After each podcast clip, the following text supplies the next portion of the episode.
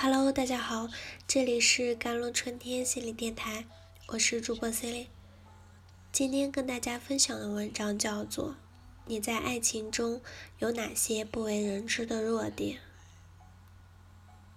为什么你总是在关系里受尽委屈？每次看到朋友圈有人秀恩爱，我都是衷心的为朋友感到开心。毕竟看到别人幸福。自己也多少能感受到那种甜蜜的快乐。然而，我的好朋友小 A，自从谈了恋爱，反倒觉得他没有从前那么开心了。我问他发生了什么事，是不是男朋友对他不够好，还是两个人性格不合？他摇了摇头。I'm always be sweet because considerations of gain and loss. Maybe because I care too much about him. Always afraid that he's not good enough. He will betray of me someday when there is a contradiction between us. I always give in voluntarily. He has what request I try to satisfy him. Although grievous, grievous, but I also can't. 我总是患得患失，也许是因为太在乎他吧，总怕自己不够好，他哪天就厌倦我了。我们之间出现矛盾的时候，总是我主动让步，他有什么要求，我都尽量满足他。虽然委屈，但也没办法，我费尽心思为他做了一切，生病的时候给他送药，照顾他的一日三餐。加班都很晚，也是自己一个人打车回家，担心他过来接我太劳累。我努力让自己成为一个懂事又体贴的女友，但是他对我却越来越冷漠。我真的真的不知道该如何谈恋爱。这其实暴露了小 A 的爱情弱点，总是委屈自己去迁就对方，以为讨好能够换来对方的认可。因为看不到自己在爱情中的误区，所以他一直走不出这种反复自我折磨的模式。关系已经失衡，他却还害怕自己哪天就会抛弃。这种不安全感让他在爱情中体验到的只是伤害。你的弱点里藏着爱情的隐患。再恩爱的夫妻。一生中都有一百次想离婚的念头和五十次想掐死对方的冲动。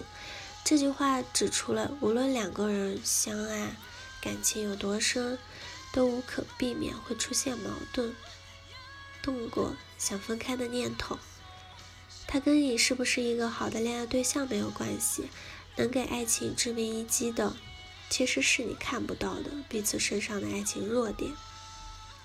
有个很经典的理论叫做木桶效应。How much water a barrier can hold depends on its shortest word. Relationships to stress determine how sweet a relationship can be, and weakness determines how far the relationship can go no matter how many virtues we have in the eyes of others. There will be weaknesses in love that we do not know。一只木桶能装多少水，取决于它最短板的那块木板。在感情中也是如此啊，优点决定了关系能有多甜蜜，而弱点则决定着这一段感情能够走多远。无论我们在别人眼里有多少优点。在爱情中，也会有自己不知道的弱点，就好像《欢乐颂》里面，开朗活泼的曲筱绡虽然很讨人欢心，但要是遇到性格比较敏感的对象，大大咧咧的性格反倒会在不经意间让对方受到伤害。人见人爱的小包总啊，总是幽默贴心，男友李 Max，但也免不了太率性而为。健忘的个性容易让对方觉得不够踏实。那《琅琊榜》里的梅长苏呢，是公认的男神，虽然各方面都无可挑剔，但完美主义带来的高高标准，也会让爱情中的另一方感到被束缚、被控制。Although the male god is good, but too hard, cold, and strong, also can make love very tired. Rational and emotional women can easily in a dominant posi- position of emotions.